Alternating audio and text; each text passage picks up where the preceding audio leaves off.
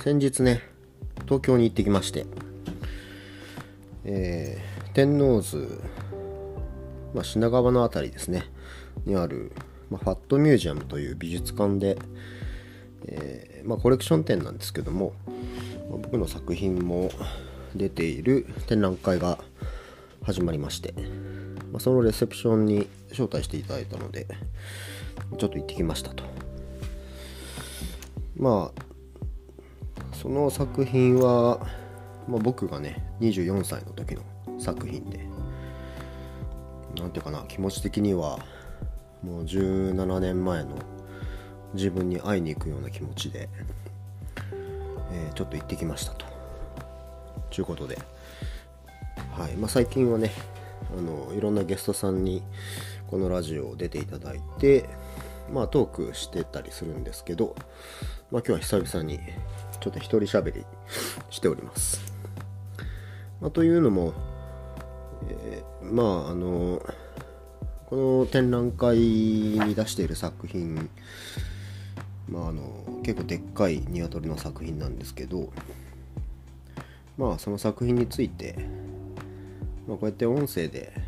あの作家自身があまあ語るみたいなのがまあアーカイブとしてもね、まあ、残ってたらいいかなと思うのもあり、まあ、あとまあせっかくなんでいろんな人に見てほしいんで、まあ、宣伝も兼ねてまあちょっと喋ろうかなと思ってます。はい。で、まあ、この展覧会は、えー、まず場所は WHAT MUSEUM。WHAT MUSEUM っていうのは寺田倉庫という、まあ、あのアートコレクティブのまあいろんなアートを収納してたりとかまあその他に普通に倉庫業務やってたりとかまああとカフェだとかまあこうした美術館作ってたりとかまあ、の天王洲の辺り自体を、まあ、のアートシティにしたいという、まあ、都市計画の中で、まあ、作られてる、えー、場所なんですけども、まあ、そのファットミュージアムというところで開催されていますと。えー、まあ、期間は、2023年の4月28日から8月27日まで。で展覧会名は、えー、アートでチャチャチャ高橋龍太郎コレクションですね。というまあコレクション展で、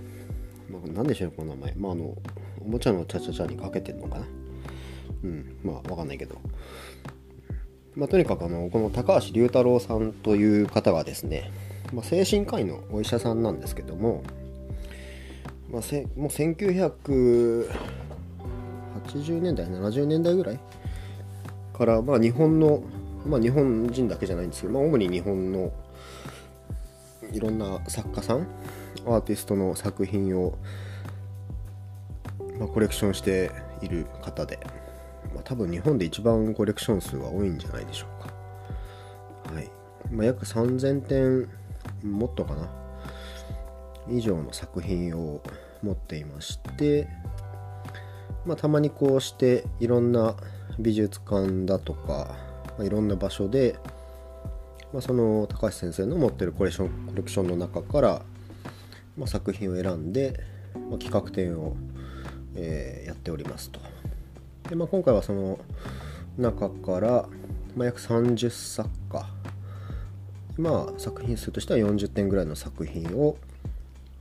えーまあ、展示していますと。で主にこの展示会の、えー、まあコンセプトとしては割と日本の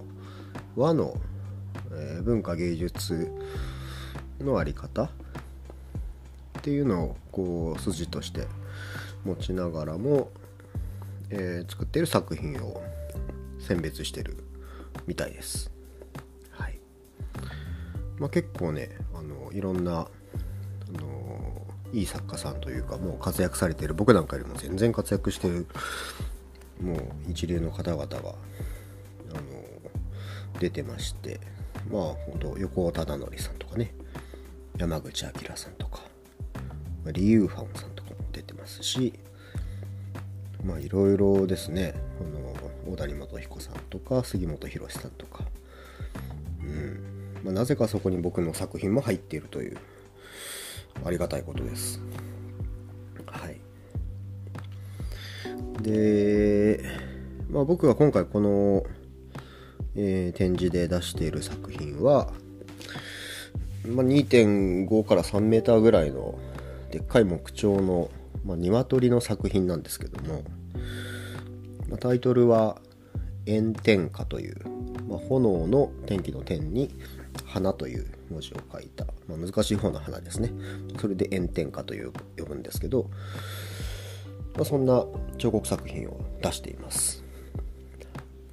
まあ、これ僕がもう24歳、まあ、17年ぐらい前に作った作品なんですけども、まあ、この作品がどんなものかというと、あのー、まあ、その当時ね僕いろんな動物となんか丸い球体の上の方に動物の頭がくっついたみたいななんかそんな作品のシリーズを結構出しておりまして何ていうかな。まあいろんなサイズのものを作ってたんですけどその中で一番最大級の、えー、作品ですね。で、えー、まあ球体っぽい、まあ、でっかい球体っぽいところにこう鶏の頭があってで後ろの尾っぽのところに、まあ、560個ぐらいの穴が開いていて、まあ、そこにこう羽を模したパーツをこう差し込んでいくっていうでまあ完成という、まあ、組み立て方式の作品になってるんですけども、えー、まあこの作品はなぜそういう構造になってるかというと、まあ、当時ねあのー、当時というかまあその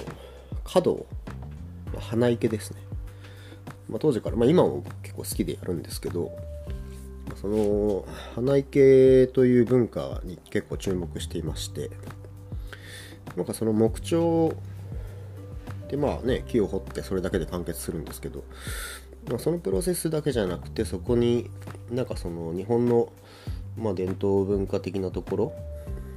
まあ花を生けるという行為をなんかこうミックスしてなんかできないかなみたいなことを考えていて、まあ、なので木彫で角をするみたいなそんな気持ちの、えー、作品を作れないかなみたいなのであのまあ、伊藤若冲っているんですけどもまあもう江戸時代かな、まあ、リンパとかそのぐらいの時の人なんですけど、まあ、その若冲の、まあ、鶏を見てあなんかこの羽の部分でうんなんか角できるなみたいな。なんかそんなことを思いついて作った作品ですね。うん、でまあねそのレセプションに行ってきたんですけどまあ久々に本当まあ10年前にもちょっとどっかの美術館でいろいろ出てたんでその時も見てるんですけどまあ久々に対面したわけですよ。うんいやいい作品ですね。我ながらよう作ったなと思いますでまあああいう何て言うかなこのコレクションに入ってったりとか、まあ、自分の手元から離れた作品って気持ちとしてももうなんか他人他人みたいな感じなんですよね。なんかやっぱ誰が作ったみたいな感じの気持ちになっていて自分の手からも完全に離れてる感じですよね、まあ、なのでこうして勝手に僕はノータッチでもうなんかこう展示会が始まってたりとか、まあ、動いていくという、まあ、それが作品として一番いいやり方であり方ですね。一番いいやり方でなるべくそんなものを作っていきたいなとは思ってるんですけども。うん、まあ、結構まあ大きさもさながら。まあ結構この作品に関しては結構ゴリゴリにあの掘り込んであって。まあ、1年ぐらいかけたかな。結構時間かかったんですけど。あの3本ぐらいの大木をこう組み合わせてまあ仏像でいう寄せ木という技法を使ってるんですけどもそんでまあ重すぎるんで、まあ、その中をくり抜いたりとかして、まあ、結構手間がかかった作品ですね。うん、で、まあ、彩色も結構されていまして、えー、水彩が結構主だったんですけど、まあ、アクリルもちょっと混ぜながら、うん、まあ50種類ぐらいの色を入れ込んでありますね。100種類ぐらい使ってるかな。で、まあ、目のところに金箔と、まあ、カシュー漆を使って光を入れてるみたいな。そんな感じで作っています。まあなんというかな。そうですね。まあ技法としてはまあそんな感じなんですけど。んやっぱりなんかこもってましたね。いろんなものが。うん。まあ当時はまだそのまあ右も左もわからないというかまあアートのコンテンポラリーアートの業界にちょっとこう足を踏み込んでまあいろんなところで展示させてもらったりいろいろしてたんですけどアートという世界がいまいちよく分かってなかった状態だし、まあ、自分自身も作家としてどんな作品を作っていくべきかみたいな、うん、ね状態の時にまあでも何かこう爆発的なものを作りたいみたいな思いがものすごいあって、うんまあ、それが本当に集約されたような感じの作品なんですけども何、うん、て言うかな、まあ、ある種狂気ですね、まあ、狂ったような感覚をもうずっと1年間続けたような感じで、まあ、それが、まあ、気づいたら昇華されてなんか美になったみたいな、まあ、そんな感覚の作品ですね。うん、まああのこの高橋龍太郎コレクションの、まあ、僕の勝手な見解ですけどもまあ一貫してなんか見られるこのコレクションの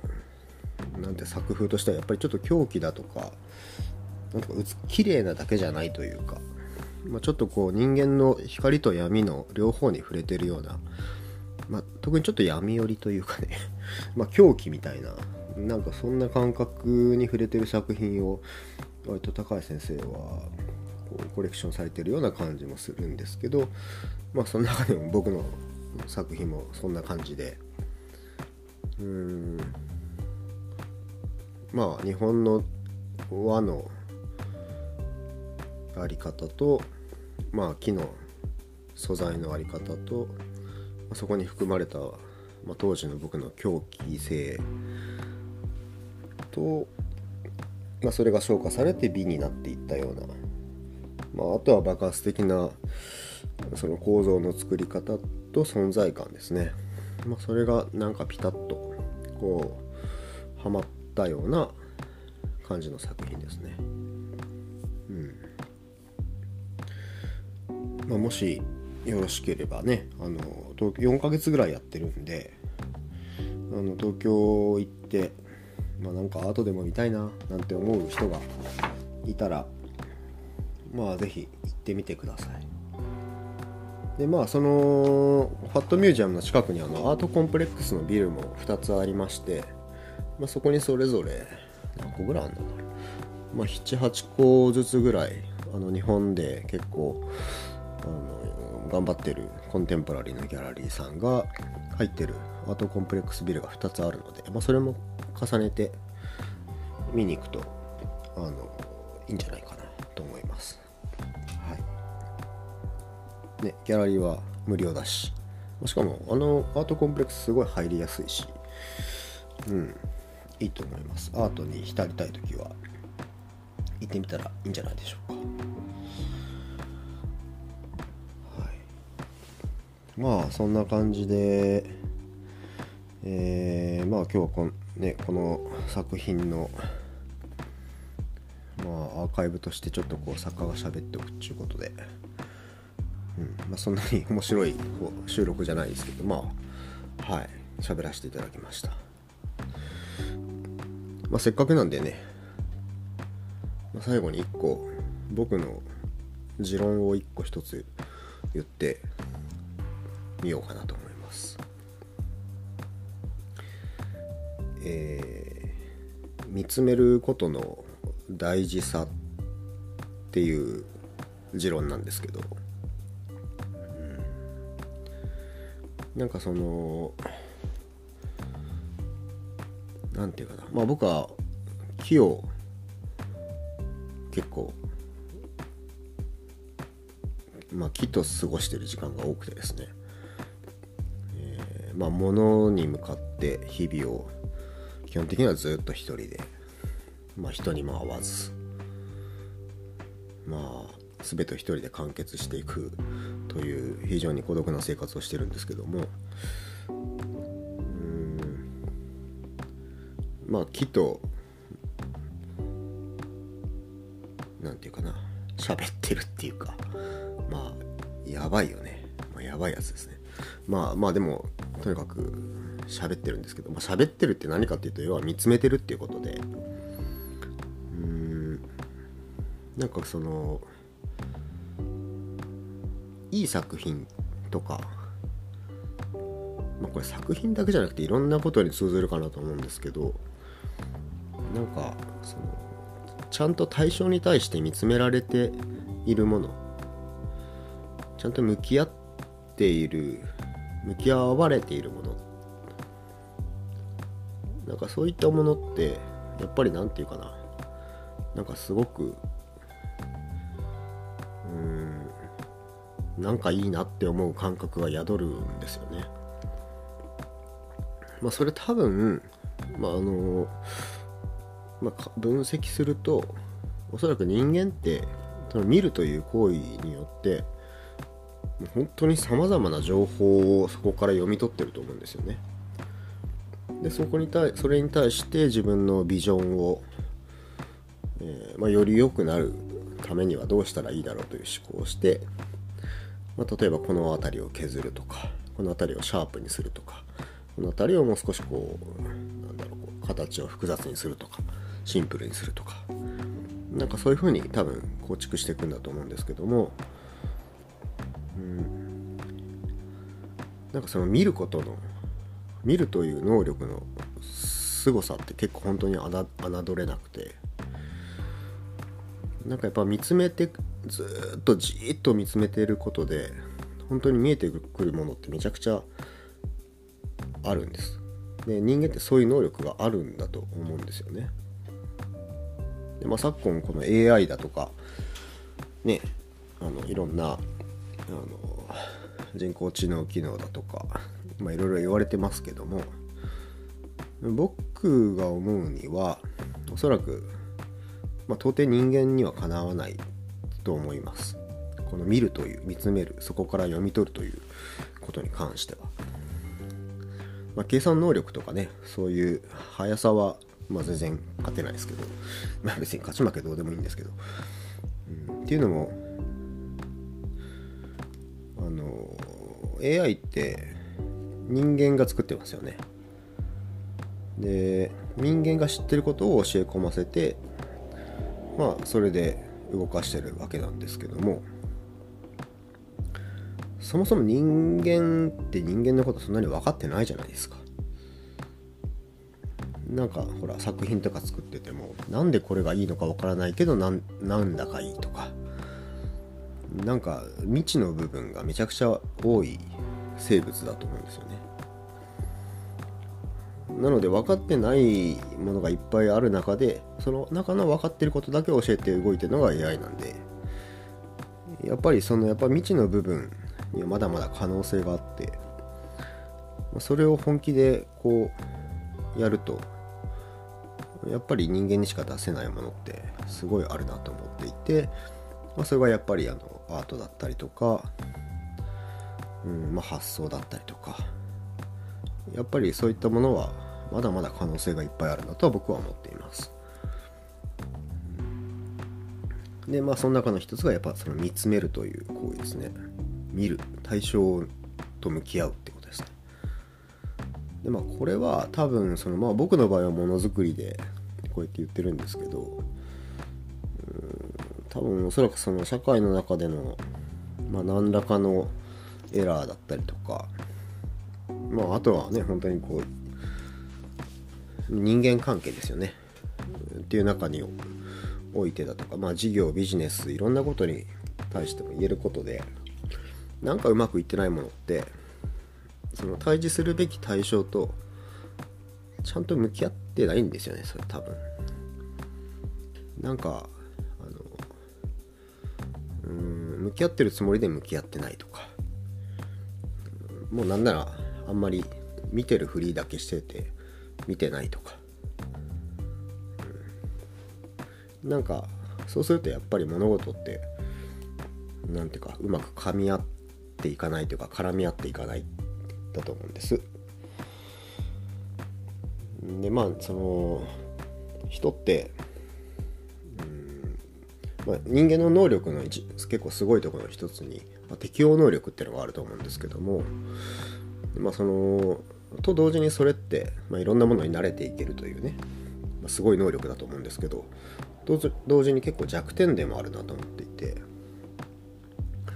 なんていうか慣れてっちゃうんですよね。慣れていくと初めはその対象をめちゃくちゃ見つめていたのに気づいたら全然その対象に向き合ってないその相手に向き合ってないみたいな。でそれにすらも気づいてないみたいな。それが慣れちゃうってことだと思うんですけど。なんかそれは常に自分で見直していかないと何て言うかな物事はあんまりスムーズにいかなかったりするんじゃないかななんて思ったりします。うん。なのでなんかこうまあこれ持論なんですけど対象と向き合うことの大事さっていうのを、まあ、一つ最後に勝手に語らせていただきました。はい、ということで、まあ、今日はあの僕の一人喋りで、えー、まあ、ここまで聞いていただきありがとうございます。あの概要欄の方にあのこの展示の、えー、まあ、リンクとか、まあ、貼っておくんでもしよかったらいろんな方に見ていただきたいです。うん、でまあアートに興味ない人にも見てもらいたいし、まあ、またこの作品見てからこれを聞いていただいてああそういう作品だったんだなみたいな。感じで、まあ、アーカイブとして聞いていただけたらいいかななんて思ってますのではい。まあ何卒よろしくお願いいたします。ということで。えー、まあ今日のはこんなところでお疲れ様でした。ありがとうございました。